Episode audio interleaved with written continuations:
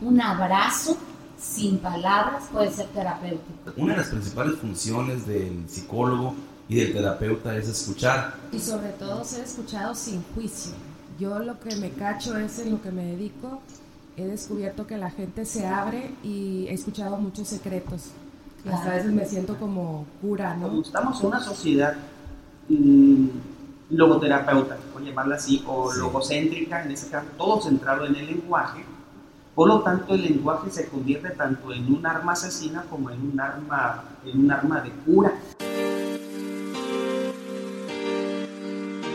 Este es un podcast para el que anda buscando ayuda profesional.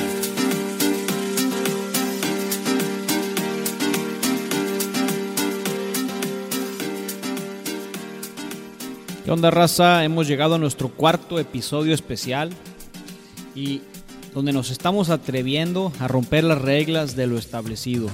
En esta ocasión conversé con cuatro psicólogos o terapeutas y cada uno de ellos trabaja su estrategia con el otro para sanar el espíritu. Al final de la entrevista daremos una breve descripción de cada uno de ellos, esperando que te sea información de valor para los tuyos o algún amigo cercano. Si conoces a alguien que necesita ayuda profesional, este episodio seguramente te dará un norte por dónde empezar. Anímate a vivir un proceso terapéutico que de verdad te pido que este episodio lo disfrutes de a montón. Por mi parte te agradezco que estés aquí y disfruta esta increíble entrevista. Bye bye.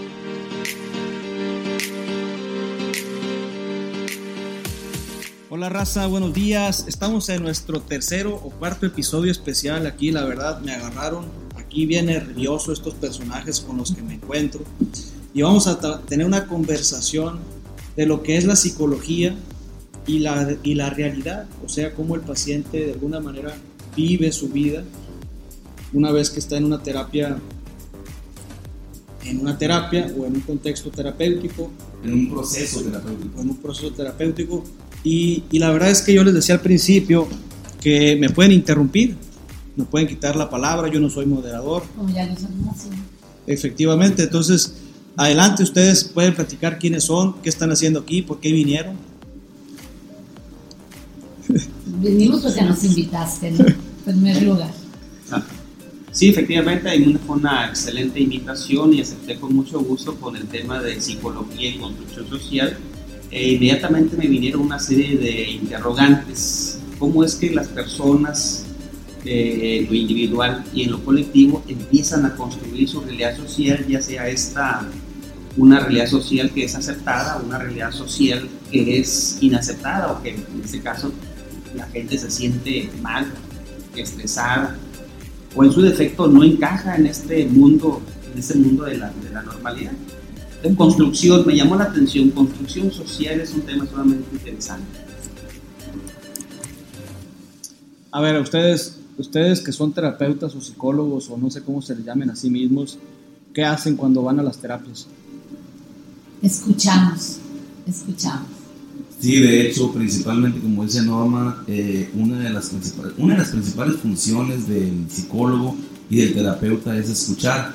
Yo lo, lo digo con suficiente frecuencia en tantos escenarios como me presento o como ocurro, pues que escuchar es tan raro que hay personas a las que nos, que nos pagan para que lo hagamos. O sea, vivimos en una sociedad un tanto indiferente, pues un tanto eh, insensible al mundo interior del otro y entonces este, pues en, en ese desasosiego buscamos y procuramos ser escuchados hasta alquilar alquilamos el servicio de ser escuchadas. Y sobre todo ser escuchados sin juicio. Yo lo que me cacho es en lo que me dedico. He descubierto que la gente se abre y he escuchado muchos secretos. a veces me siento como cura, ¿no? De, sí, sí. que la gente tiene ese miedo y cuando ven que no pasa nada, cuando uno dice lo que piensa o lo que ha vivido, que le ha dado vergüenza.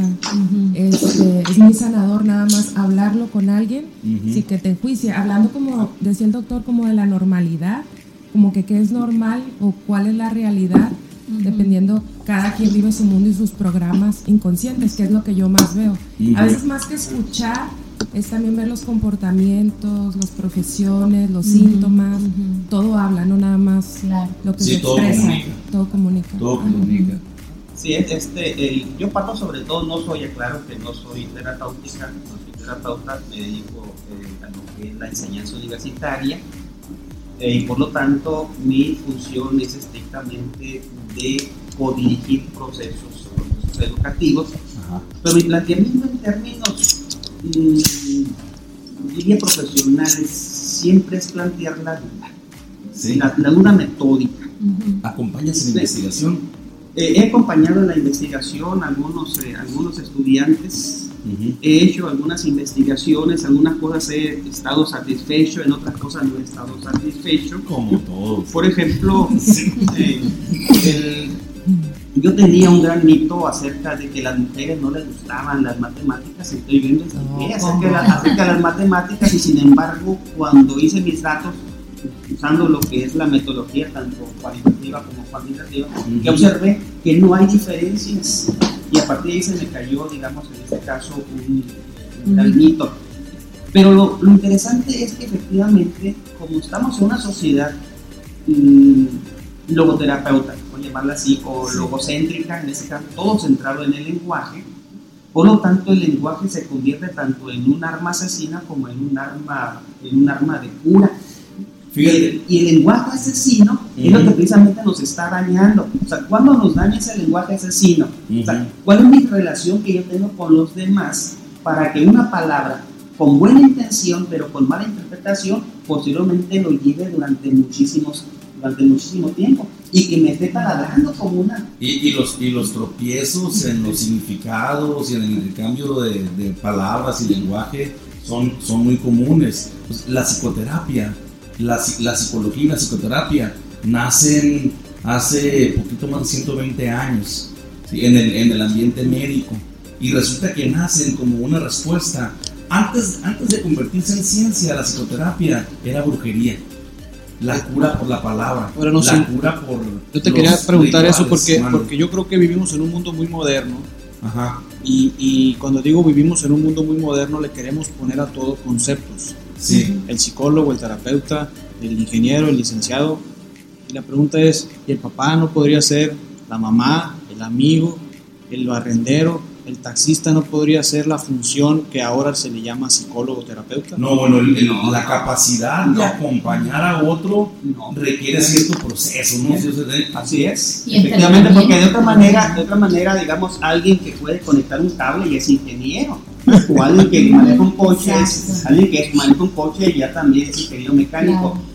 El ser psicólogo terapeuta lo que le está dando son las herramientas de teoría, sí. que el otro pueda convertirse en un acompañante y pueda convertirse en nuestras grandes orejas de elefante, es otro asunto, pero quien da la, digamos, la indicación, quien conduce los procesos, quien es el cochero, el coach, también sí, el terapeuta.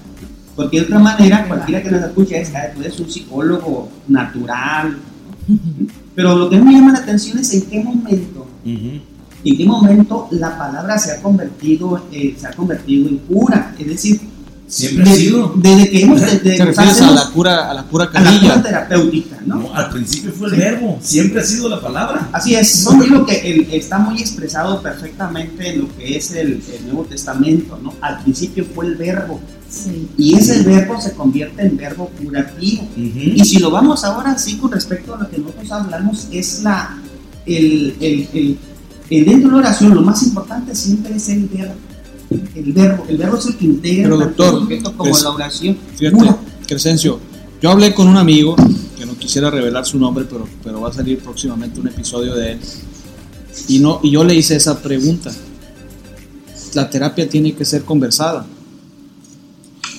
Eh, necesariamente sí, fíjate, la, es la cura por la palabra, sí hay palabras. Hay quienes manejan algunos, ya, ya hay terapias con monitos, y hay terapias con, ¿sí me entiendes? Este, son como, como modas y habrán de pasar, pues. El origen de la psicoterapia es la palabra. Sin embargo, Es la cura por la sin embargo, en la pregunta que Cristóbal plantea, Eh. yo sí me quedo pensando, un abrazo sin palabras puede ser terapéutico. Claro. Y también existen otro tipo de terapias, digamos, como la equinoterapia, por ponerle nada más un nombre, que es terapéutico en sí mismo y no requiere la palabra. Habríamos de definir, habríamos de definir entonces qué es terapéutico.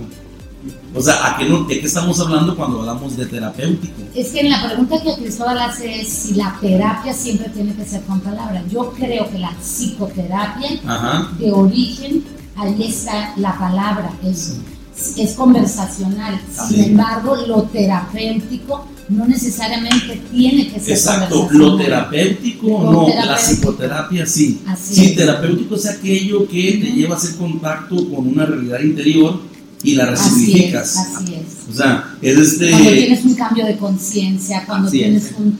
Eso es lo que... es terapéutico, sí, pero psicoterapia sí es, es- requiere procesos cognitivos, pues la Ajá. psicoterapia y ahí en la cognición somos seres predominantemente lingüísticos. Claro, Y neurolingüístico. Pues sí. Somos programas neurolingüísticos. Exacto, entonces la, la palabra, como mencionabas, tiene un poder, el verbo también.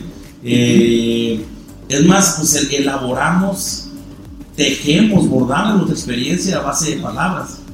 Yo creo que me parece a mí de este que, eh, mm, por un lado hay que ver cuál es la, el origen de, de terapia, ¿no? Curar por la palabra. Es un Sí. concepto incluso griego que lo utilizaron, utilizaron en este caso eh, los sofistas, porque dicen hay que seducir, pero también hay que sugestionar con la palabra.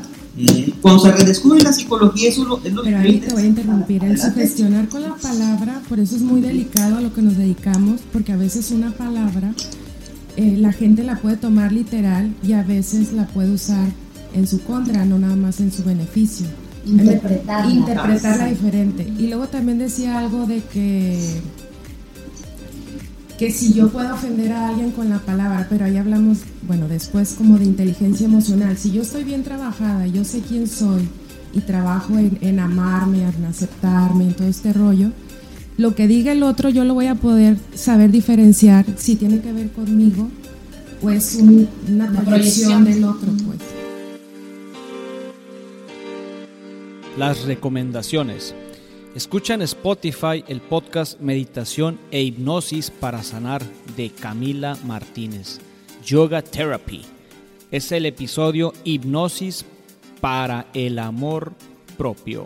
Continuamos. Pero hay, pero hay gente que nada más está buscando culpables y no sanarse realmente. Entonces, también hay personas adictivas a la terapia o a los cursos, que podrían ser que tienen cursitis o... Sí, por supuesto. Entonces ahí nada más buscan hablar y rehablar y rehablar de sus mismos conflictos en lugar de sanarlos. No, o, o legitimar su estancamiento a base de estoy en proceso. No, como estoy en proceso, estoy metido en el ando endo, en el gerundio, cierto. en el intento. A mí en lo personal, cuando me llega alguien, dependiendo cómo cacho la historia, yo le paro la conversación y mejor me voy a buscar algo inconsciente, que me diga o yo decirle algo diferente a la historia que se viene contando. Sí. Porque es- esa es otra, trae una conversación interna que no le beneficia para nada y nuestra chamba, o bueno, por lo menos en lo que yo me dedico, es eso pues. Sí. A ver, entonces, la percepción. la, la- la parte terapéutica brota a partir de un modelo de salud mental o un modelo de bienestar de vida y a, y a partir de ese modelo eh, hacemos una propuesta, un trabajo, abrimos un proceso o la persona abre un proceso con nosotros y, este- y lo trabajamos. Sí. Por, por ahí va. Hay una máxima que se utiliza, la máxima es si la persona quiere cambiar, Ujú. lo va a hacer de otra manera, estará siempre en continuidad sin finalización de su Sí. proceso terapéutico. Y algunos lo utilizan como un afán de, eh, de vínculo con una persona de autoridad para efectivamente justificarse sus Sí. acciones inadecuadas porque no ha logrado lo que hacía ¿no? Y quedarse endo, como ¿no? no hizo hizo clic con su, con su realidad, ¿no? Porque ha estado inconcluso. Y en, esa, en ese proceso, digamos, ininterrumpido, Ajá. no puede él llegar a esa toma de conciencia. Oye, a ver, pero, perdón, no, No, sé, pero adelante. Yo, yo me quedo con algo de lo que tú decías ahorita, Joy, de cómo este, tú dices, sí, la palabra, enfatizamos mucho la palabra, pero yo quiero decir algo. El, el 97% se dice, 93, 97%, 93, eh. 93% de lo que comunicamos no está dicho con palabras, Exacto. está dicho con lo analógico, con el lenguaje corporal. Entonces, ¿por qué nos centramos tanto en la palabra? Si con una mirada puedo comunicar lo que quizás con una palabra no podría. Exacto. Y hay Entonces, mucho no es necesariamente visual. la palabra Lo, dicha, lo que la pasa es que la palabra cosifica. La Exacto. palabra Sí, cosifica y la palabra empaqueta, sintetiza. eh, con el- a, en- a partir de la palabra te llevas el resto. Así es es. como el botón. Sí, ¿Eh? sí, sí. Así es, y quien interpreta es la- precisamente la persona a partir de sus, en ese caso, de su bagaje, de su bagaje Claro. o su porque si alguien me mira, para mí pues una mirada indiferente, pero si la persona que me ama me está viendo, su mirada yo la interpreto. Ajá. Así de igual manera como los, los, los niños, el padre lo mira y no ocupa decirle, estás haciendo mal, No, y te también, estoy, te estoy en ese caso castigando, ¿no? Y también como llegues y como vengas. Así o sea, es. este, no es lo mismo con hambre que sin hambre, no es lo mismo con dinero que sin dinero. O sea, este, los estados de ánimo y los filtros a partir de donde regis- registramos, interpretamos lo que traemos o lo que ocurre en nuestra realidad, este, cambia en función de si dormiste o no dormiste. Es O correcto. sea, este, antes y después de la quincena soy distinto, porque si soy el mismo? Bueno, eh, ocurro, me comporto de manera distinta. Eh, cuando, cuando un paciente llega eh, a solicitar proceso o cuando alguien quiere abrir pues, un trabajo personal, eh, personalmente ubico, ubico primero en, en qué, en qué nivel se encuentra, como en qué nivel de conciencia o en qué nivel de responsabilidad. O sea, eh, con las horas de vuelo he ido cachando, he ido eh, identificando algunas distinciones. El, el fin último de un proceso terapéutico para mí, personalmente, así como, como un modelo de salud mental, eh, eh, creo que es la autenticidad. Que la persona Sí. haga contacto y, y responsabilidad, conciencia con ser sí mismo. Eh, eh, el- este proceso, es más, esto que está pasando en este momento, es producto y es resultado de un impulso de autenticidad. ¿cierto o no cierto? Sí, yo no sé qué estaba haciendo. Yo tenía que cumplir con mi episodio especial nomás. No, bueno, no, no, no, no. Yo, me refiero, oye, sí, no, yo me refiero a que, a que todo este, todo este eh, proyecto de podcast tiene que ver con la expresión Sí, de sí te entiendo. auténtico. Creo que te entiendo muy bien este, en el tema de la autenticidad, porque finalmente también estoy cumpliendo una norma que yo me propuse a mí mismo, ¿no? Así es. Que cada tercera semana esté haciendo un episodio especial y no precisamente tiene que ser psicólogos. Estaba platicando al principio de esto, ¿no? Ujú. De creativos, de gente que hace agua, de gente que hace diseños, yo qué sé, ¿no? Y te interrumpo porque, porque este, para llegar a ser auténtico, pues hay que tomar la completa responsabilidad. Y esa responsabilidad implica disciplina, implica trabajo, implica compromiso, pero para tomar la responsabilidad, pues, a- a- tu- tuvimos que haberlo elegido. Elegido es libertad. Así es, pero además de eso nos plantean los diferentes yoes. Sí, o así lo es, diferente en este es. caso, Roles. a- roles, Ajá. los roles o los papeles que cada persona está ocupando. Porque si él va con mi ayuda, en ese caso está un, tiene una, una crisis rólica Ujú. hacia dónde quiere, qué quiere ser. Pero lo otro es, y esa, ahí está la, Ah, Estás hablando de dilemas. la- los dilemas, ¿no? Ya. O los dilemas en el sentido de decir, ¿qué quiero ser? Pero si el psicólogo escucha, el, el otro le va a pedir hacia dónde debe de ir. Y aquí también entonces está en el dilema del psicólogo. Alicia en el País de las Maravillas. ¿A ¿A dónde dónde, lo- me lleva? Pues a donde quieras. ¿A dónde lo voy a orientar? ¿Hacia que asuma su rol o en su defecto que rompa su rol? Pues- Por eso yo planteo siempre lo que es la, la, eh, la duda.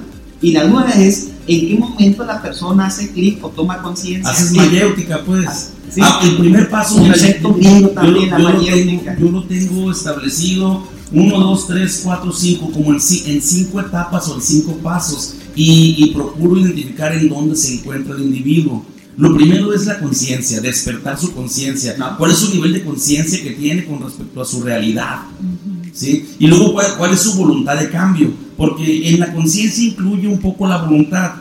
ser consciente o ser autoconsciente implica autoconocimiento, autoconocimiento y autorreferencia de qué? De cuál es tu condición, estado y disposición. ¿Cuál es mi condición? Oye, estoy enojado.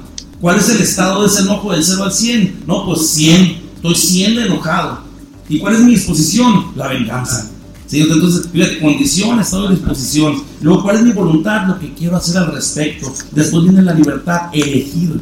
O sea, elegir y para elegir hay que renunciar. Entonces, finalmente voy acompañando al individuo en, a través de un proceso de autenticidad en donde empieza con la conciencia, luego realizamos su voluntad, luego su, su, libertad, su elección, su responsabilidad para expresarse de manera auténtica. Y bueno, pues cada quien llega en diferentes niveles de responsabilidad, diferentes niveles de conciencia y así. No sé si alguien tenga algo así como, como un modelo medio, medio elaborado yo lo manejo un poco diferente. Bueno, al final es la misma en sentido de llegar a, a que la persona tome conciencia, ¿no? y se vaya mejor de cómo llegó, con más paz, tranquilidad, o incluso con conciencia y que se vaya con más preguntas, ¿no? Que dice, pues, ¿cómo te vas con preguntas? Todavía no sé bien, no me siento en paz, me quedo curiosa por descubrir más. En mi caso, sí me toca eh, y me atoro un poco hasta que no el cliente no me dice cuál es el motivo de consulta. O sea, yo desde ahí y me, voy en los síntomas, porque para mí el síntoma habla, hablando de la palabra. Entonces, hay un estudio de los posibles significados del síntoma y en base a eso, a mí me gusta irme, pues sentiría como más rápido a lo que ocasiona a cómo está ahorita en el presente. Y luego me regreso un tema de la niñez, pero no me meto tanto en, en el nivel de conciencia que está o no. Para mí, si la persona llega buscando o ya pidiendo ayuda, está lista. Hay veces que le doy los significados y hay gente que lo capta en el instante. Sobre todo me ha tocado con adolescentes que se me hace más rápido porque a lo mejor no tiene tantos programas que con el adulto.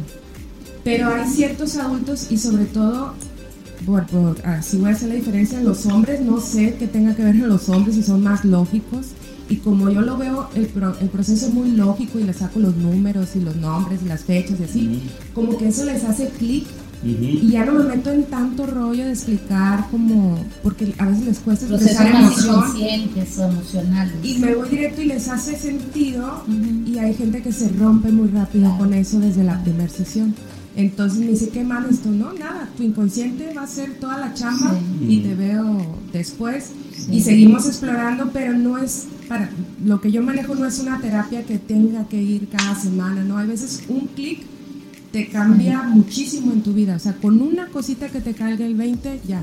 Y solito se empieza a desplegar. No, pues cada, terapia es un tema de vida. Sí, y hay algunas que yo no las termino, o sea, por ejemplo, hablando del coraje, ¿no? Que traigo mucho coraje y venganza que yo lo puedo ver Digo, sabes que yo no me enfoco a eso, te derivo con cierta persona que se dedica a terapia corporal donde puedes sacar tu emoción de expresar el, este, pues, todo ese coraje, ira y todo, ¿no? Y luego yo te explico como para qué llegases hasta ahí, si es un programa que vienes repitiendo y si es un bloqueo y es una frustración porque por tu voluntad quieres hacer esto, pero hay algo más fuerte que tú que te impide hacerlo, entonces me voy a revisar desde dónde viene esa limitante en cuestión de voluntad porque puedes tener la voluntad de cambiar, pero hay algo como que no sabes qué es, que no te deja avanzar. Entonces ya nos vamos a buscar los programas inconscientes que te están bloqueando, aunque tengas la voluntad. Que, que yo ahorita cuando te escucho y, escucho a, a Nosin de cómo tiene, es cierto que cada quien tiene como desarrollado un modelo, ¿no? Es verdad. Porque mira, a mí cuando llega alguien y me plantea, cuando tiene muy claro a qué va, porque muchas veces no tienen claro a qué va. Al menos a mí me toca que llegan a quejarse nada más, a quejarse del otro. Y yo dejo, porque como tengo que escuchar, los escucho. Yo, pero botecito de basura voy a hacer unos 10 minutos, 15 minutos. Y escucho y escucho, y después de ese digo, ok, vamos a ver que es una mujer que llega hablando del hombre. Digo, ok, bueno, ya, vamos a dejar a, Vamos a dejar a tu maridito en paz, lo dejamos allá y ahora platícame de ti. Y a veces no saben qué hablar de ellos porque están tan orientados a nomás estar viendo al otro que no saben cómo hablar de ellas, ¿no? Pero bueno, cuando ya empiezan algo a surgir, yo le digo, casi siempre uso esto y les digo, a ver, si yo, si es la primera vez que lo veo, si, este, si yo te quiero entender ahorita, me va a costar mucho trabajo. Es como si yo pretendiera ver una serie de 20 episodios y la enciendo en el episodio 18. No le entiendo nada. Tengo que interpretar y tengo que andar. No, no, no, no, mejor la voy a ver desde el episodio 1. Y les, y, y les digo, cuéntame desde el episodio 1. ¿Cómo? Cuéntame, ¿cómo estaba tu mamá cuando tú estabas embarazada de ti? Porque mi trabajo, y hablando de autenticidad, es desbaratar lo que crees que eres y vámonos a ver por qué te hiciste como hoy eres, por qué desarrollaste esa personalidad. Esa- Porque ahorita dices, es que soy una persona que no me gustan los conflictos, espérame tantito, tú no naciste así. Entonces vamos viendo desde el episodio 1 qué fue lo que pasó contigo. Y lo que voy provocando es que vayan crea contándose su historia, pero no desde el discurso materno, no desde el discurso que te contaron, sino cuéntate tu propia historia. Y en donde yo intervengo es, y eso te debió haber dado mucho coraje. Y debiste haber estado aterrorizada con esas escenas. Y te debió haber dolido muchísimo que a los tres Ya no años. sigas, no sigas, ya. No, no, traje Kleenex, no se preocupen. Me explico. Esta Sí, es yo la creo- forma. Ah, oye, yo creo es que que que- utiliza. Que, que ahorita que estabas hablando precisamente de- me gustó muy bien la analogía que usas Norma porque en Netflix ahorita que están las temporadas 1, 2, 3, 4 en el episodio 7 puede ser la historia de tu papá puede ser la historia de tu mamá puede ser la historia de aquel es, hombre sí. entonces en ese episodio te das cuenta en la sesión número 7 De que por está- qué. Así es. Así es. No, yo lo que también y, y una cuando el paciente llega, cuando el cliente llega a la consulta, llega en el episodio 18 Así de es. 20. Así yo lo que, mira, toda, toda, toda esa serie que se está utilizando, yo utilizo lo que es la, la terapia que le llamo la cronopsicología, que en lugar, de la, que en lugar del discurso, ellos utilicen lo que son algunas herramientas de mediación, que son las fotografías, desde lo que es el, eh, digamos, el ultrasonido hasta su momento actual. Y a partir de ahí, estar preguntando, o sea, ¿cómo te apropiaron? Es que no lo No, sé. también lo hace. Claro, No, no hago eso. No. No, es demasiado eso. Ah, no, pero lo hace como el tagline lo Sí, pero no, pero es como No, eso no es una fotografía. Yo lo que hago un para mí fonograma. pues. Un Una radiografía, porque aparte, bueno, uso la intuición, que. Que a mí con la radiografía ya puedo saberme como el capítulo 1, Así es, sí, que sí. me lo cuente, o a veces me voy hasta lo previo, porque Sí. Me doy cuenta que no es ni siquiera No, de ejemplo, ellos, de oye, la abuela, de eh, allá. ah, sí. Muchos, muchos problemas. No, no, pero la- la- O sea, yo lo entiendo eso, sí, porque sí, sí. conozco lo que es el transgeneracional. Ajá. Sin embargo, a mí la parte que me gusta mucho y que yo he visto productiva, no sé, es que yo no le cuente, que yo no le haga ver, Ajá. sino, ¿cómo crees que estaba tu mamá si tú me dices que perdió un bebé antes que tú? ¿Cómo estaba tu mamá? ¿Tu mamá estaba tranquila cuando, o estaba muerta del miedo de no perderte a ti? O sí, ¿qué pasaba cuando tu papá estaba lejos o tomaba y se iba con los amigos y tu mamá estaba embarazada de ti o te acababa de tener? Sí, ¿Cómo bueno, estaba tu mamá? Sí, efectivamente, que van, van, o sea, lo que pasa es que, digamos, con la, con la fotografía que, que se utiliza, que utilizo es ir desencadenando por procesos asociativos, que también es un concepto viejo, o sea, por asociación, por continuidad, Ujú. que ellos van relacionando. ¿Quién está en la fotografía? Está la abuela, pero ¿qué cerca- ¿con qué cercanía está? Claro. ¿Está cerca o está Sí. lejos? ¿No? ¿Por qué no está la otra abuela? ¿Por qué no tienes fotos con las otras Sí, abuelas o con las otras ¿En qué etapa de la familia, del ciclo vital de la familia se Ajá. encontraba la Se pareja cuando tú naciste? ¿Qué todo número cuenta, hijo eres? todo eso. Sí. Todo en cuenta, Sí, porque es el medio ambiente, es lo que ahora es la de epigenética, o sea, no venimos por la genética, la epigenética lo que Sí. más te conformó, ¿no? Entonces, Sí, y, y si naciste después de la muerte de Así alguien, es, si obviamente. tienes un aborto escondido. Así es, Así así es. o sea, la cuestión de los secretos o sea, mucho muchísimo. Yo- sí. yo- y ahí en el sentido, perdón, Eh, sí, con sí. el- es que yo a veces con esa radiografía, no tanto que le diga, pero es cambiar la persona, como dices tú, que no se ponen a pensar cómo pensaban sus papás en la edad que los tuvieron, no como Sí. son, o, o el abuelo, la típica del Sí. abuelo que, ah, no, era bien bueno y no hacía nada. No, Sí, yo te estoy hablando de tu abuelo en su etapa de los veintitantos años, Claro, cuando no del Sí, cuando era alcohólico, cuando es, que a lo mejor venía un programa acá que Sí. a lo mejor ya lo sanó, qué bueno, pero hay una rezagadita ahí de que Así queda esa memoria y hay que modificarla. Lo que llamamos el proyecto sentido. Más, es. sentido, es más del embarazo. Del embarazo, así Es más ¿Qué del pasaba la- Ok, nosotros llamamos el, el marcador somático. Ya. Un marcador Se llama somático. igual. ¿Cómo Sí. se llama? Perdón. Sí, Micaela. Es un marcador somático, es decir, alguien me dice algo, ah, si yo no digo nada, me lo estoy, me lo estoy dejando a mí mismo. Y entonces se convierte en una rigidez corporal. Y posteriormente yo me manifiesto como tal, pero ya no lo explico.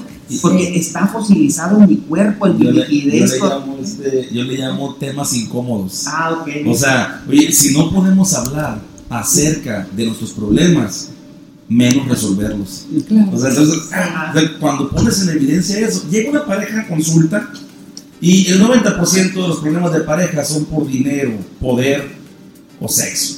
O sea, en ese orden. Entonces, uh, hay que esperar a que lleguen. Dinero, poder o sexo. Es para peli- título de película, ¿verdad? Dinero, ¿Cómo? poder y sexo. Dinero, poder y sexo. Bueno, es que, fíjate, el, el número uno es el, el- el dinero. Si hay, si no hay, y qué se hace con lo que hay. ¿Y la que se está quejando es el caballero o es la dama? No, no, este, a veces es porque él no da, a veces es porque o él se gasta todo, o ella no ahorra. O sea, no, no, no, es- son, son los patrones mentales que cada quien tiene acerca del dinero y lo que se debe hacer con él. El poder es desde quién baja las bolsas del súper, en la casa de quién vamos a pasar Navidad. Dónde entrarían las adicciones, ahí el alcohol, como también un problema de Es, pareja. es mí un problema de ver. pareja. No, infidelidad. Sin embargo, fíjate que la fidelidad está muy asociada al alcoholismo. ¿eh? Digo, no quiero cambiarte el Ah, tema, sí, sí, sí. pero No, tiene que, estoy hablando yo del tercer problema, que es el sexo. O sea, el, el dinero este, es la fuente número uno, ¿no? De, de- de- estadísticamente, al menos en mi catálogo de, y en un mundo materialista no, no deja de sorprender que sea el dinero, Sí. o sea, en un mundo. Y luego el poder es quién somete a quién o quién manda a quién. Y, y de lo que hablabas ahorita, ¿qué dijiste? Es que tú dijiste infidelidad, pero tú dijiste antes, al- El alcoholismo, las adicciones. el alcohol. Las adicciones, porque ni siquiera lo vamos a dejar en alcohol, porque Ya. carajo, o sea, Ya, ya, es que el alcohol es un fenómeno de pertenencia con las adicciones también. Y, y bueno, Pero bueno, de- nomás para coloquialmente, problema de pareja, ajá. yo digo, híjole, a mí me toca ver mucho con el problema del alcohol. pues. y de adicciones, no, y, y, y- y- y Y a ti, este, A mí infidelidad. Lo que pasa es que también infidelidad tendría, a, a, a mi ver, tiene que ver con los ancestros, los ancestros del macho alfa. ¿sí? Mientras más parejas sexuales tienen como los machos alfa, algunos, voy a especular en el sentido de que a algunos no les basta una mujer, sino quieren tener una no descendencia les cubana. la, la, la- la quedó resuelto. No, lo que pasa es, o sea, parto yo de esa, digamos, ese criterio, parto del criterio de, de- de- Oye, a duras penas saca la de pelea. macho alfa, ¿no? ¿no? No, no, no. Es que los machos alfa, recordemos que están en la alta jerarquía y dicen que tienen Es dominio sobre Es una parte de, ¿no? No, Nunca les dije que las iba a Pero también para si lo vemos en términos, eh, si lo vemos ahora bien bajo otro, eh, bajo otro paradigma, bueno, entonces bajo ese, digamos, ese criterio, las personas que, eh, digamos, están con una mujer, pero no están cumpliendo por el, el mandamiento cristiano, ¿no? Eh, no, De pero no habrá, habrá- quien también este, eh, tenga otras interpretaciones pues, con respecto a la infidelidad. O sea, este, puede ser también falta de madre, puede ser. Uy, pues, hay, hay, hay, hay, hay autosabotaje. ¿Qué pasa? No, claro, ya O exceso de madre también. También también hay algo muy sistémico. Así sí, es, o sea, sí. No, que ima- ya ima- está jalando. imagínate cuánto mujeriego no hay que en realidad es homosexual tapado.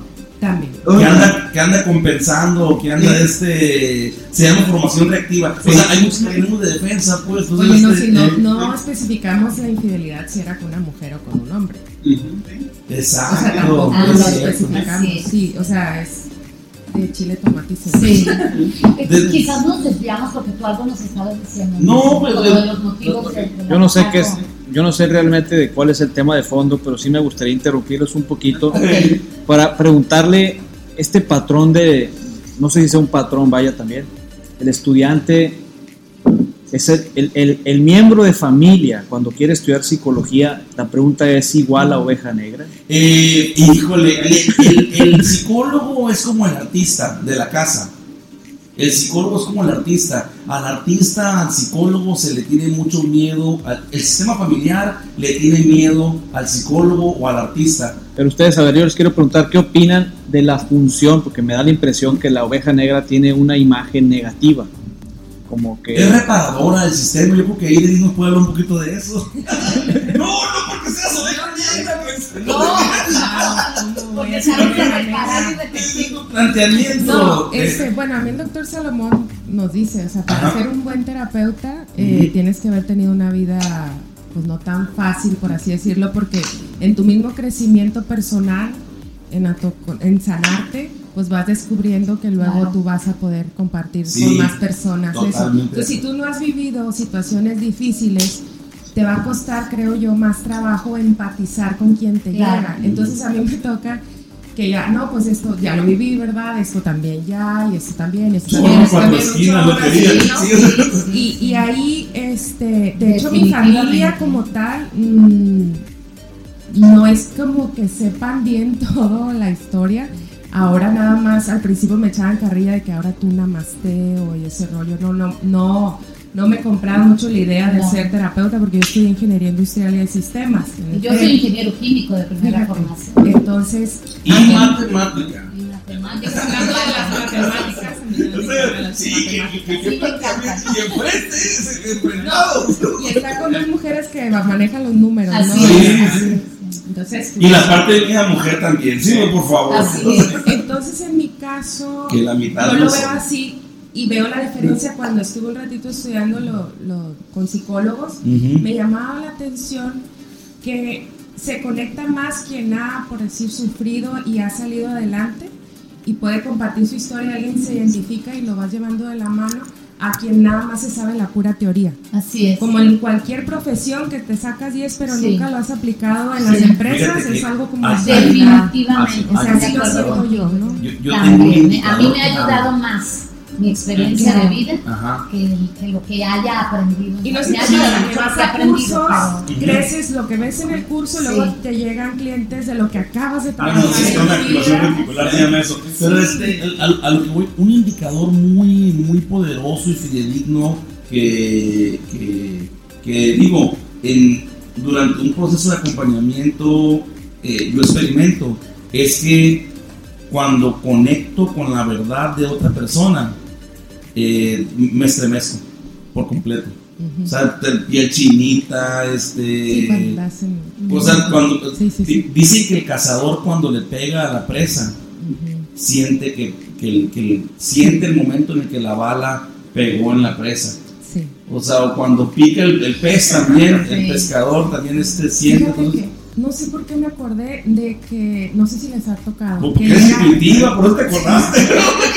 pero llega gente, se oye gacho pues, pero o muy dopada por los medicamentos, Sí. o con mucho botox en la cara, que es bien raro, que dices tú, que, que- que no puedo entrar en la persona porque hay algo como si fuera una una Sí, barrera, sí. pero por el medicamento. O sea, que, el- que duerme ahí la cosita de que haga clic la conciencia. Y el botox sí me pasó con una de que cero expresión y yo, ay, qué raro que no vea que algo le está moviendo. Microsignos, eh, sí, sí, sí. no, pues porque. Pues, pues, La no sé, pues, me acordé ahí que no, que hay veces que si las personas se llegan ir muy superficial, se pierden de. de sí. Bueno, no sé si me desvío, pero no sé. No, me acordé no, no, no, sí, en no, esa sí, es intuición correcto, que, ¿no? diga, que te hace te estremecer, pero luego hay cosas que por más que quiera la voluntad, eso es otro de los efectos que igual casi nadie habla y se están empastillando demasiado. Sí. Y a mí me da mucha tristeza eso ver que con un poco que le das de conciencia le puedes animar a que pueda empezar a dejar los medicamentos. Ya, Así voy a rescatar el tema que, que- que se propuso sobre la mesa de la oveja, De la oveja negra, negra. porque la oveja negra también eh, eh, muchas veces canaliza su, su manera de enfrentar la- su, su diferenciación por adicciones. O sea, la oveja negra termina este, Sí, practicando se adicciones. dice, es el chivo expiatorio del sistema. Así es, Mira, además es parte del conflicto, que el conflicto es el que une a la familia. Se llama, se llama el mecanismo de defensa, eh, consiste en me ocasiono el daño a mí que quisiera mostrarle al sistema familiar que nos estamos causando. O sea, a través del daño que yo me estoy haciendo a mismo, quiero mostrar cómo nos estamos dañando con ese sistema. Y también las enfermedades, ¿eh? O Sí. sea, en lugar de expresarme Darle voz. ¿eh? a lo que yo estoy sintiendo y mi emoción, me la callo porque no sé cómo lo va a manejar el otro, entonces mejor me la guardo, pero eso me la guardo se convierte en un síntoma. Por eso, Sí, por, y es lo mismo, entonces no venimos a la cura por la palabra, ¿sí me entiendes? Cuando le damos voz a nuestro mundo interior o enfrentamos Sí. los temas incómodos o lo, el síntoma, ¿cómo lo llamaste? ¿La ruta qué? O ¿Cuál? No el, el sintómetro, ¿cómo? No, Ah, no. Este, el- algo de, de- el barómetro, Sí, ¿cómo sí, mides como- la emocionalidad o el bloqueo? Algo Le así. pusiste un nombre hace un momento. Bueno, tendría que recordar la cinta, Sí. pero bueno, no lo. Ah, ok, mira, este lo... lo ah, Bueno, ahorita, ahorita sale por asociación. si es fiel, vuelve. Oye, Hablando- de fidelidad y de infidelidad, oye, no, sí, Eh. que ahorita que tú dices, ahí es donde entra la palabra. Incluso neurocientíficamente, hoy se sabe que una forma, o sea, cuando alguien se siente mal, se habla de que el cerebro está en caos. Y una forma de sacar del caos al cerebro es cuando se pueden integrar los dos hemisferios a través de la palabra.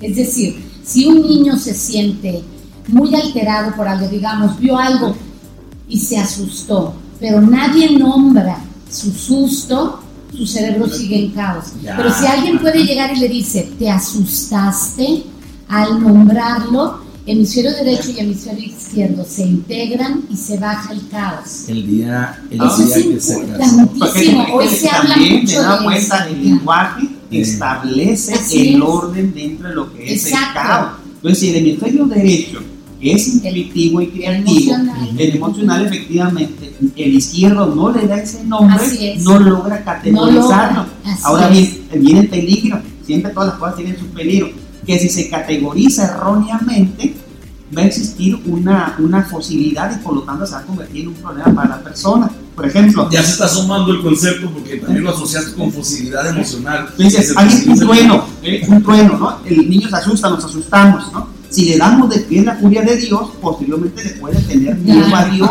Sí, claro, O sea, claro. Por eso es el concepto de nueva fuente es asesino. Es la palabra, Sí. uno tiene que volver a hacer una. O si alguien le dice, de no pasó nada, Ah, No, el pues ya sentimiento. Mándale decirle ¿no? que ya pasó antes. a- o- sí no, pasó, mándale decirle que asustaste. Sí. ¿no? Hay que nombrarle. Sí. Me gustaría nada más contextualizar. Estamos un poquito más de la mitad del episodio y sí me gustaría, desde tu espacio, que nos compartas quién ocupa terapia. ¿Quién ocupa terapia? Yo Bueno, pienso, ¿quién yo te voy a decir algo. necesita terapia? no? Yo te voy a decir ocupa- algo. Yo creo que todas las personas en algún momento de nuestra vida nos conviene, no voy a decir ocupan y necesitan, nos conviene vivir un proceso terapéutico. Porque desde mi punto de vista, vivir un proceso terapéutico es regresar para construir nuestro yo verdadero, volver a nuestra autenticidad y comprendernos. Es algo así como armar el rompecabezas de nuestra vida, no nada más en lo que nos toca de historia de vida, sino en el contexto transgeneracional del sistema familiar en el que llegamos. Entonces yo Sí. creo que todos tendríamos que vivir en algún momento el beneficio de un proceso terapéutico para construir nuestro, el rompecabezas de nuestra vida. Porque como Jung lo decía, no quiero ser un hombre bueno, quiero ser un hombre completo. Entonces, con en la terapia lo que favorece es completarnos. Entonces, ¿quién necesita? Se acude a terapia cuando estamos en un caos, cuando estamos viviendo un momento eh, de mucho distrés. Sin embargo, creo que, que cuando nos estemos sintiendo bien, nos conviene también acompañarnos para construir nuestro verdadero yo. Sí, y desde, y desde la desde el autoconocimiento. Uno, uno de los, uno de los eh, principales objetivos de la terapia es asegurar primero funcionalidad. O sea, la persona llega a terapia porque no está funcionando su vida como estaba acostumbrado a que funcionara. Entonces llega por dolor de disfuncionalidad. Entonces hay que recuperar la funcionalidad o acentuar su disfuncionalidad hasta que reviente y luego ya y, y proporcionar herramientas de adaptabilidad. Entre esos dos principios se asegura sustentabilidad. O sea, procuramos funcionalidad, proporcionamos herramientas de adaptabilidad para asegurar sustentabilidad y al final alcanzar esta autenticidad que andamos buscando. Sí, pues que, que, que hunde sus raíces en, la, en, el autoconocimiento y en la, esta autoaceptación y autoestima. Finalmente, nadie sale bien librado en la infancia. Nadie, nadie, sale bien librado en la infancia. Nadie, recibe durante 24 horas, este, ¿qué quiere un niño? Toda la atención de, las, de los papás, que jueguen, que te compren todo, que te digan que sí a todo, o sea, a fuerzas alguna herida por ahí ha de haber, ¿no? Sí, difícilmente alguien puede estar sano en este mundo, ¿no? y si no estaríamos iluminados, se nos iríamos. Pero en este caso es como, ya, para mí yo lo veo como una crisis religiosa, como religar, ¿no? No en el sentido, no en el sentido cristiano, sino es una crisis. Si ya no tengo como, digamos, si Dios no me está contestando, yo tengo que hacer uso de, de la reflexión de mí mismo. Y en ese me da cuenta con acompañamiento o sin acompañamiento, uno tiene que empezar a hacer su, los auto, autorreflexionar y autoconciencia, es decir, en qué momento fue una, un momento crítico. ¿Fui yo el culpable? ¿O fue mi padre culpable? ¿O fueron mis amigos los culpables? ¿O fue un maestro el culpable? Ahora, ¿le voy a echar la culpa a ellos? Pues en su defecto voy a seguir, voy a seguir actuando. En ese caso, es el no borró ni cuenta nueva, sino que no fue parte de su culpa. Pongamos el caso de que alguien, un niño fue violado, o un niño tuvo un problema académico, ¿no? Culpa de él o culpa de los otros, depende no, del caso quién va a la culpa y, adelante. Porque son los tres tiempos, el pasado que entorpece, el presente que está reflexionando y el futuro así Pero fíjate, me gustó mucho lo que nos indice ¿eh? en cuanto a cómo, es verdad, yo digo, no es que necesite, pero la pregunta de Cristóbal fue muy concisa en quién necesita, porque mi respuesta fue, pues todo el mundo debería, ¿no? Pero ¿quién necesita? Y sí creo que es cuando no tiene, no así es, o, no está funcionando, pero es verdad que hay que darle, que hay que, o sea, tiene que desaprender y aprender habilidades que nunca. No, Norma, Norma las herramientas que tú proporcionas de, de Gordon, de, la comunicación efectiva, con, olvídate, cuando tú le, proporcionas al padre de familia o a la madre de familia un modelo conversacional, saludable, les se les cambia la existencia. O sea, oye, que, el, que, el, que, el, papá aprenda a identificar en dónde está el conflicto. Háblanos de eso, Norma, por favor. No, es que no me enseña, mira, a ver cómo estoy. ¿Qué te dije? No, no, pero veme la piel. Veme la piel, o sea, cuando, cuando me conecto con, con, con otra persona, es decir, échale, échale. No, no, no, no, sí, sí. No sé qué es precisamente lo que. No, identificar el conflicto cuando el papá aprende la zona del conflicto. Sí, sí, sí. Eh, digamos, en, en, este modelo lo que hacemos es. Eh, descubrir si lo que está pasando entre tú y yo es problema tuyo, es problema mío, no tenemos problema en realidad, o tenemos un problema los dos. ¿Y por qué podríamos tener un problema los dos? ¿Por qué nada más es mío? ¿Por qué nada más es tuyo? Porque eres tú el que no tiene necesidades cubiertas. O soy yo quien no tiene las necesidades cubiertas. O algo está pasando que ninguno de los dos tenemos necesidades cubiertas. Y con esta brújula van descubriendo cómo atender si solamente eres tú el que tiene necesidades. Pues es mapa y brújula. Sí, das mapa, y brújula. sí, sí. Porque además es cierto, en mi experiencia en, estos cursos de entrenamiento de conversacionales con los padres, los padres se quedan así como, ¿cómo? Yo no sabía esto. Como de decir, entonces, si le digo a un niño que está asustado, ¿no se va a hacer miedoso? No. No, o sea, es, esa idea, esa creencia que si le digo te dio miedo el trueno, lo voy a hacer miedoso, se les derrumba. Y, y, dices, algo tan sencillo como eso, ¿cómo puede ser? Son herramientas pues, de la Sí, es el reconocimiento y la aceptación. Es el reconocimiento y la aceptación. Y la aceptación de la emoción, pues, ¿no? Me volvió mucho ahorita con, el, con la palabra la culpa, pero voy a regresar aquí, porque en la culpa eh, bueno, a mí me ha ayudado mucho cambiar el concepto de culpa a que fue un error o, o este o, a- o quién es el responsable. O sea, Sí. quién es hablando, ¿no? Si es mío, si es tuyo, pero no desde la culpa. Porque No, la no. culpa siempre va a querer castigar No, a alguien ese y el castigo trae dolor. Entonces, en esa parte que bueno. viene muy religioso, el quién es el culpable, ¿no? Eh, Lo que pasa es que tuvimos mil años de Inquisición.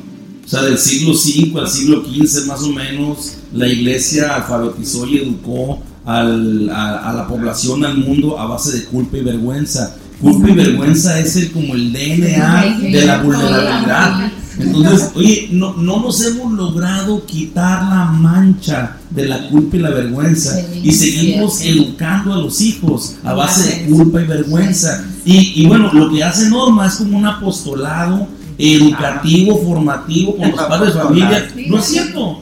Pues hay mucho trabajo. No, que sí, Yo mando a mi esposa Tengo una Norma muy clara en cuanto a eso, sí es cierto. No, yo- Educacional, terapéutica. No, que sí se me hace, sí me hace No, no tienes idea, los- oye, no tienes idea los clips que te he mandado, ¿no? Pero de veras, de veras, No, que es interesante porque no todas las profesiones ¿Eh? enseñan, a- enseñan, digamos, lo que es el objeto humano como sujeto. Sí. Si no vamos No, a lo no. que son las ingenierías, entonces muchos ingenieros o esa- de otras, de otras profesiones no utilizan el discurso adecuadamente ni son intuitivos para Ya, saber claro. comunicar una Sí. emoción, para Así. darle un abrazo en el momento preciso, no posterior a, sino cuando se ocupa. ¿no? Háblales del abrazo de contención, Norma, por Así favor. es, es- No, que ha ha estudiado toda su vida. Por eso es, o sea, es importante porque a la- o sea, no solamente ya se educa a la persona que está el problema, sino a quien está interviniendo en la educación de ese problema, es decir, Sí. lo, lo, lo nutricional para esa persona. Sí. Porque de otra manera estaríamos solamente recibiendo los problemas, no convirtiéndonos en preventivos Mira, y- en enseñar algo. Hace, hace, hace unos minutos, no sé cuántos, mencionaba que la psicología es una ciencia nueva. 120, 130 años, cuando mucho, la psicoterapia. Eh, el trabajo también. El estudio, el trabajo como fenómeno de estudio. El empleo, que eh, eh, nace con, con Taylor y Henry Ford en la era industrial 2.0, si tú quieres. O sea, ya cuando empezamos a utilizar la fuerza, la fuerza de la electricidad y la fuerza este, mecánica, después de la del vapor, o sea, eh, eh, dejamos de utilizar la fuerza de trabajo de la esclavitud y se convirtió en empleo. El empleo fue una respuesta social y política a la esclavitud para, para obtener votos. Y entonces empezamos a estudiar el trabajo como, como una materia. Tiempos y movimientos, seguridad y higiene, o sea, así tanto, o sea, no tenemos, tenemos que 120 años, o sea, no tenemos mucho tiempo que empezamos a voltear a vernos. Es más, a los niños tenemos quizás Menos. unos 50 años que nos volteamos a ver. O sea, oye, eh, eh, a mí no me tocó que hubiera mucha ropa para niños de niño, pues este, no estaban las condiciones sociales dadas tampoco, pues, ni, ni, ni comerciales para que la... Ahora todo gira en, en torno a los niños, hasta por ahí hay hijos tiranos, ¿no? Sí. Este, eh, al niño lo descubrimos, pero muy recientemente, después de la Revolución Mexicana. Este, Sí, de hecho, hoy se dice que son sociedades niñocéntricas. Ujú. Sí. y, y, y hay que tener cuidado Ya también de eso. Eh, recuperando o sanando nuestra infancia, estamos queriendo blindar a los nuestros y bueno, hay, hay, hay demasiada discusión al Sí, respecto. porque la Pero yo creo que aquí comprensión es, de- es importante, es, es decir, en qué momento histórico, dado que me marcaron dos momentos históricos aquí, hay muchas cosas que llevamos en nuestro ADN, nuestro miedo. Nuestro miedo, nuestros, los alimentos, un alimento malo inmediatamente lo vomitamos, como también una persona tóxica la vomitamos. ¿no? Ujú. Y de igual manera lo que es la reproducción y lo que son los cuidados, a nuestro ADN. Bueno, biológicamente se supone que tenemos únicamente dos tipos de miedos naturales. Uno es al miedo repentino y otro es a la caída al vacío. O sea, por eso cuando truena un trueno en el cielo, no, Sí, no el espanto, sí, porque están en nuestro ADN. el espanto, Pero también está en este caso la historia, la historia social. Ah, pues son ¿Cuándo? los adquiridos. Efectivamente, cuando mil años, ¿no? Sé cuántos años se mencionó ahí por, de parte, Mil años. por parte de la religión, ¿no? Sí. El- los castigos sumamente crueles y después sustituidos por lo que es el castigo divino. Y después, efectivamente, el estudio del niño.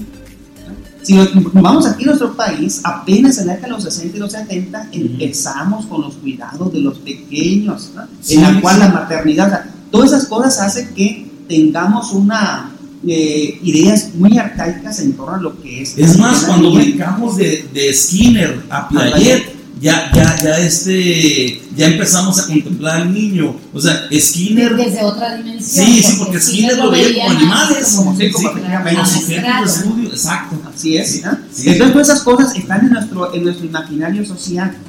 Pero muchos de los adultos tienen todavía esas ideas anquilosadas y el estudio no significa que uno las vaya a evitar.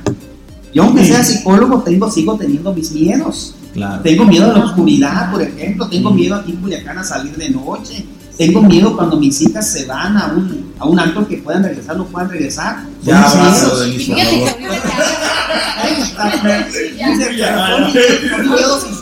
Son miedos históricos. Y, y mira, ahorita que mencionas eso, sí es, sí es interesante responder la pregunta de si realmente ir a terapia garantiza la estabilidad emocional.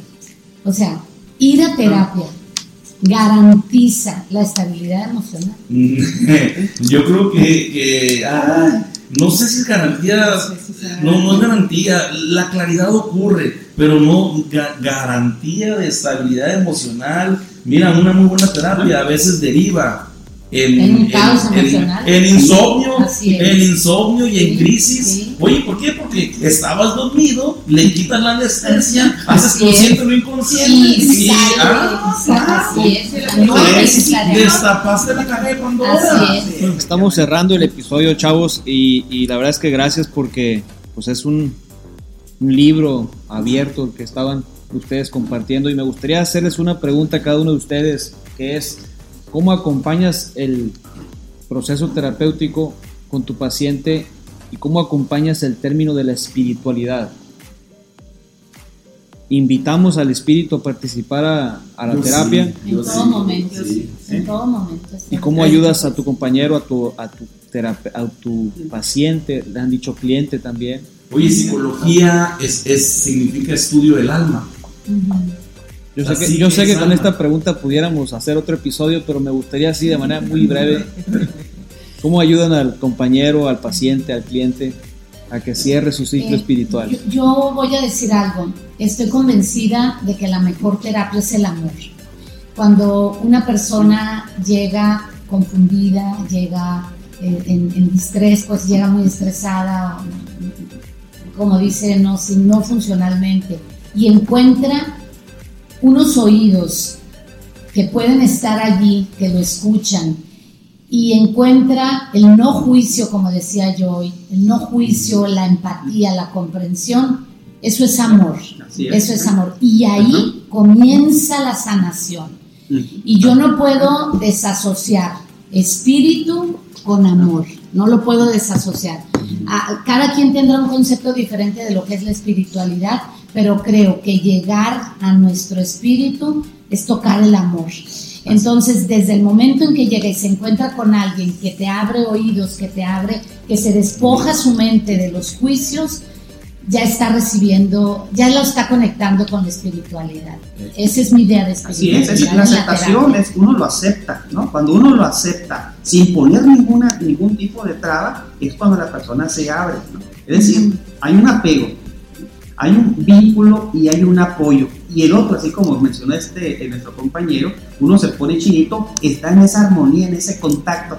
No hay preguntas de por qué te, te pasó eso, no. Hay aceptación genuina y auténtica del otro y el otro lo percibe. No lo percibe como engaño, no lo percibe como, Como técnica como, como algo.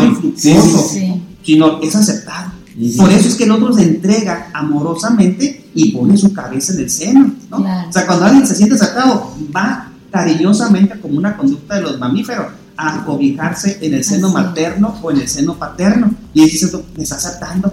Ahí nos establece el tiempo, el vínculo, y por lo tanto hay que seguir ese seguimiento. ¿Qué es lo que más recordamos? Cuando el otro nos acepta, sin ningún tipo de preguntas. Es que como el hijo pródigo, digamos, en casos. aceptación y validación. Así es. Eh, bueno, el hijo pródigo ya te metiste a otro tema. Porque ese, ese es Sí, no me, no me gustaría, no me gustaría desviarnos. Este, en esta última parte, Ujú. Joy, ¿qué quisieras compartir de, lo, de, lo- de la consulta que hice?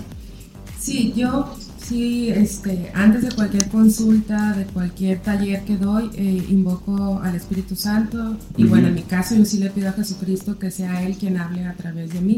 Me pongo como un instrumento y salen cosas muy bonitas, maravillosas, podría decir, que ni siquiera yo hubiera imaginado que podría decir eso. O sea, hay veces que la gente me dice, es que lo que me dijiste en aquella ocasión me impactó y yo no me acuerdo porque siento que, que fui un canal nada más, un medio para que esa persona se sintiera mejor. Y como dice Norma, o sea, estar en esa disposición y entrega que no soy yo, es, la- es- estoy para el otro, para que se abra, para que sea un espacio seguro, no hay juicio, es nada más amor, validación. Y la gente no estamos acostumbrados a estar con alguien que te abras y me digas lo que digas, está bien. O Con sea, quien pueda ser auténtico. con quien pueda ser, con parte, quien eh. sea. Y eso, para lograr eso, necesitas estar en la espiritualidad. O sea, porque en espíritu, en esencia, todos somos iguales, ahí, en espíritu. Entonces, cuando conectamos con eso, la terapia sale muy bonita. Sí. Aunque Sí. se vaya con dudas, preguntas, después, ta, ta, ta, crisis, pero en el fondo sabe Claro. que algo hizo clic que lo va a ayudar a que se sienta mejor a la larga. Sí. Estamos cerrando el episodio y me gustaría preguntarles a cada uno de manera muy breve qué te gustaría decir para cerrar. Comparte tus redes sociales o cómo te podemos encontrar. Si alguien conectó contigo, seguramente te va a encontrar. Ya. Ah, ok. Bueno, mí me, me gustaría dar respuesta a la primera pregunta de la espiritualidad, pues, este, por- porque también trabajo esa parte, ¿no? Y creo que la trabajamos todos de manera, somos sistemas, pues, en- entre, entra- entramados. O sea, todo, cualquier modelo de excelencia humana eh, trabaja cuatro aspectos o cuatro dimensiones fundamentales, cuerpo, mente, corazón y espíritu. ¿sí? Entonces, eh, en cuanto trabajas con uno, afectas a todo el sistema. Claro. Entonces siempre estamos trabajando sobre el espíritu. Eh, ha- hablemos o no hablemos de él. Porque, porque al final se trata de expresar y revelar lo que en esencia eres, que es tu espíritu, que es este, la, la parte, tu parte espiritual, pues. Entonces, este, sí contemplo yo que, cada ser trae su propia vocación y, y ocurre a partir del intercambio con el otro, con el que no es tú, pues. Entonces, en, en el fondo todo se reduce a un intercambio de intenciones. Cada elemento de la creación tiene su propia intencionalidad de ser y esta tiene posibilidad de manifestarse o expresarse a través del intercambio. Entonces, bueno, ¿cómo, ¿cómo me pueden encontrar en redes sociales? Mi nombre es Nosin Navarro Barreras y mi nombre se escribe G-N-O-Z-I-N. Afortunadamente nadie más, afortunadamente nadie más me ganó mi nombre, No. G-N-O-Z-I-N. Entonces, este, eh, si, si perteneces al mundito de la aeronáutica y las agencias viajeras, se- es Golfo Néctar, Oscar Zulu, Indio Néctar. Así le digo que Traumas no, sí. no, eh, imagínate el Starbucks, voy al Starbucks y, y me ponen el nombre como quieren. entonces, este, pero así es, así ya me presento y me despido. Gracias. Yo soy Norma Campos.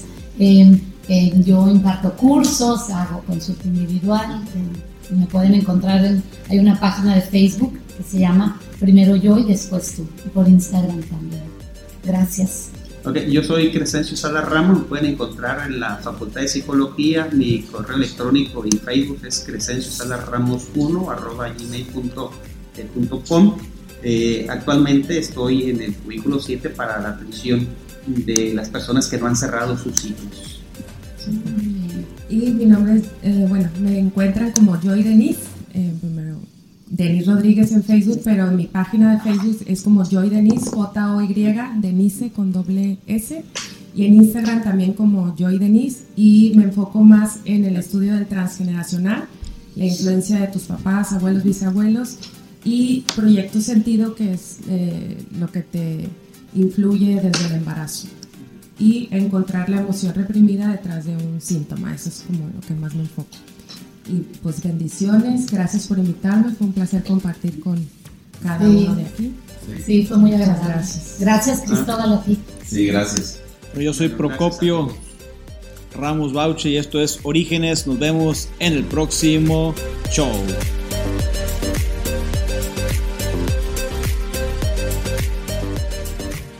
Como te mencioné, esta parte vamos a compartir la, la descripción breve de cada una de las personas que, que fueron, fuimos, platicamos en esta conversación. Y, espero que la verdad tratar de ser muy breve porque la información es muy amplia y traté de lograr agarrar lo más, lo más condensado posible para que cada una de las personas que, que, que platicamos pues escuches un poquito de ellos qué hacen. Vamos a empezar con Joy, Joy Denise, que ella la puedes encontrar en redes sociales como J-O-Y Denise en Instagram o también Denise Rodríguez. Ella es terapeuta transgeneracional apasionada por el desarrollo humano, los números y cómo funciona nuestro inconsciente. Contribuyó contribuye a las personas desde un ámbito profesional e intuitivo a descubrir sus propias raíces y la repetición de sus ancestros para que se sientan más libres, sanos y en paz. Además le encanta viajar, le encanta conocer los lugares nuevos, a personas, la naturaleza y conectar con su cuerpo, la mente y el espíritu. Ella es ingeniera industrial y de sistemas cuenta con un diplomado en programación neurolingüística, tiene un taller que se llama Access Consciousness, facilitadora de barras de acceso de Access Consciousness, Core Esencia, certificado por el Instituto de Core Energética en Nueva York, Transformación Integral avalada por la Federación Mexicana de Life Coaching, Instituto Español de Bio neuroemoción, máster en hipnosis ericksoniana, acompañante en bioneuroemoción, PNL e hipnosis ericksoniana aplicada a biodescodificación, certificación internacional como Health Your Life Teacher para impartir talleres, conferencias, cursos basados en la filosofía de Louise L. Hayes autora internacional del bestseller Tú puedes sanar tu vida. Continuamos con la segunda persona, que es la señora Norma Campos. A ella la puedes encontrar en redes sociales, en Facebook e Instagram, primero yo y después tú. Ella, Norma Campos, es ingeniera química. Ella se ha dedicado a la educación y la docencia durante más de 35 años ocupando puestos de maestra, coordinadora de maestros, directora académica y directora general del de, institutos, de institución educativa. Autora del libro El halcón no quiere volar o no puede. Con temas de educación, colaboradora de los libros Los valores de, de las virtudes y el valor de educar, editado por la Universidad Pedagógica del Estado de Sinaloa también es columnista semanal del periódico El Debate con temas de reflexión sobre la educación y crianza de los hijos. Ella está casada y tiene cuatro hijos y nada más y nada menos que ocho nietos. Tiene una maestría en educación con especialidad en el desarrollo cognitivo. Es terapeuta de contención dirigida a sanar las relaciones entre padres e hijos por el Instituto Precop México. Es instructora certificada del modelo de comunicación de Tomás Gordon en todos sus programas para padres, maestros, líderes, adolescentes y jóvenes y el programa Sé lo mejor de ti. Continuamos con el tercero, que es el doctor Crescencio. Él es licenciado en psicología por la Universidad Autónoma de Sinaloa. Tiene una maestría en psicología genética y aprendizajes escolares por la Facultad de Psicología y también tiene un doctorado en educación por, del Centro de Investigación y Servicios Educativos. Él nada más ha impartido los siguientes cursos, psicología científica, procesos cognitivos, pensamiento y lenguaje, paradigma en psicología, grupalidad, educación, métodos de investigación, solamente por mencionar algunos. Y por último cerramos con el señor Nosin Navarro. Nosin Navarro es doctor en psicoterapia, apasionado por ayudar a las personas a través de una confrontación saludable y productiva, acá acompañándolos a tomar conciencia de su situación actual y encendiendo la luz de su realidad para que ellos mismos puedan aplicar estrategias y mejoren su calidad de vida. Él es doctor en psicoterapia existencial en el Instituto de Terapia Gestal Región Occidente Íntegro. Cuenta con una maestría en psicoterapia gestal en el Instituto de Terapia Gestal Región Occidente Íntegro y es licenciado en psicología educativa en Universidad del Valle de Atemajac, Univa. Y tiene un libro que se llama Sobre Mesa. Bueno, pues hasta aquí hemos llegado con la cantidad de información de estos hombres que me tienen asustado porque la verdad con tanta información colectiva de psicología, seguramente a cada uno de nosotros que quiere buscar ayuda, seguramente nos pueden ayudar. Les quiero dar las gracias a cada uno de ustedes que se quedaron a escuchar el episodio. Les mando un fuerte abrazo y nos vemos la próxima semana con un espectacular episodio. Síguenos en redes sociales Orígenes Podcast. Buenas tardes y saludos a todos los psicólogos. Bye, bye. Créditos. Bernardo Vázquez de Sonphonic Producciones. Luis Gerardo García, diseño de redes sociales. Onésimo, branding de Orígenes Podcast.